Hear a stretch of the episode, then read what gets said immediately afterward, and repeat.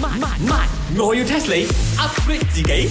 喂，茶水榮，老老實實，我雞飯檔呢排嘅生意跌咗啊！喂，你市民 啊，呢一個禮拜開嗰兩日，上個禮拜開兩日，啊呢個禮拜開兩日，雞飯因為拍戲，你識啊冇？好賺到唔執都算好啦，仲喺度嫌生意少喎。嗱，今次 Chicken Rice 啊我就唔幫你啦。You know 啊，你啊開少嗰幾日啊，全部湧晒過嚟我呢度。You know 啊，我啲 hash 包已經唔夠賣咗，之前薯仔缺貨。你咪執到咯，西餐令係因為我嗰啲客仔唔小心過咗你嗰度嘅咋。哎呀，唔好嘈啦，我諗下下個禮拜睇下可唔可以搞個 package 啦，先嗌杯茶，加你個雞飯或者嗌杯茶，加你個西餐拎個西餐，哇，咁你咪自搭水？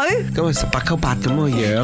哦，我攞十八溝，你攞八溝嚿。我攞，八角你哋 攞去。啊喂，講開又講，呢啲咁嘅屎橋實唔得啦。不過你嗰個 hash 包我我真係發覺好多人 order 你，耶，好多人中意食 hash 包㗎。但係做咩 hash 包叫 hash 包嘅？誒啊，咁啊真係開正我嗰飯啦！唔係，我要 test 你。點解 hash 包叫 hash 包？ brown 啊，真係 brown colour 啦，佢都唔係 brown 卡啦，佢 yellow 嘅嗰只仲唔係 brown colour 啊，皺到咁窿。 yellow，你識盲啊你？ hash 咧就即係呢個灰塵，喂，hash 咩杯你仔？唔好 hashtag，哎一灰塵整埋一嚿咁樣啊，整整佢變 brown colour，叫叫 hash brown。 wrong 啦！茶水榮，你翻去買你嘅茶水啊，錯啊，都九唔搭八 眼色。哦，我知啦，一定係咧以前發明呢個薯餅嗰個人咧，叫 hash brown，係啦，通常都係咁樣嘅，又好似係喎，係啦，冇有 make 人 sense 咁嘅喎有人嘅名叫 Nash 噶嘛，啱冇？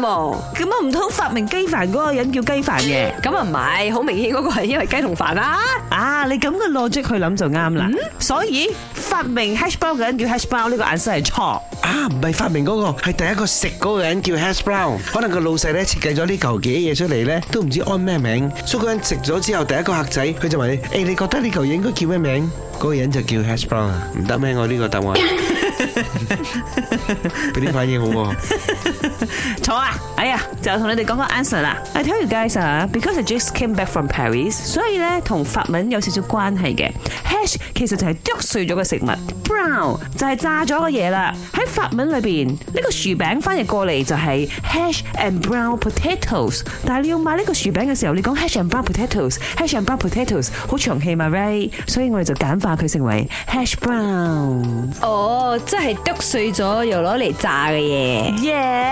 主要係指薯餅啦。原來啲 Parisian 係好 romantic 嘅。接受唔到咯，咁嘅解釋。如果翻譯嚟講咧，應該就叫書餅啦，做咩書餅我？薯餅啊嘛。你哋冇聽過一首歌咩？書餅，書餅咁樣啊。哦，你堅麥癲係咪？啊，嗰個咩麥癲咯。你堅麥癲我冇啦，麥癲 Garrick 就有，聽住先啦。本故事純屬虛構，如有雷同，實屬巧合。星期一至五朝早六四五同埋八點半有。慢慢慢，我要 test 你 upgrade 自己。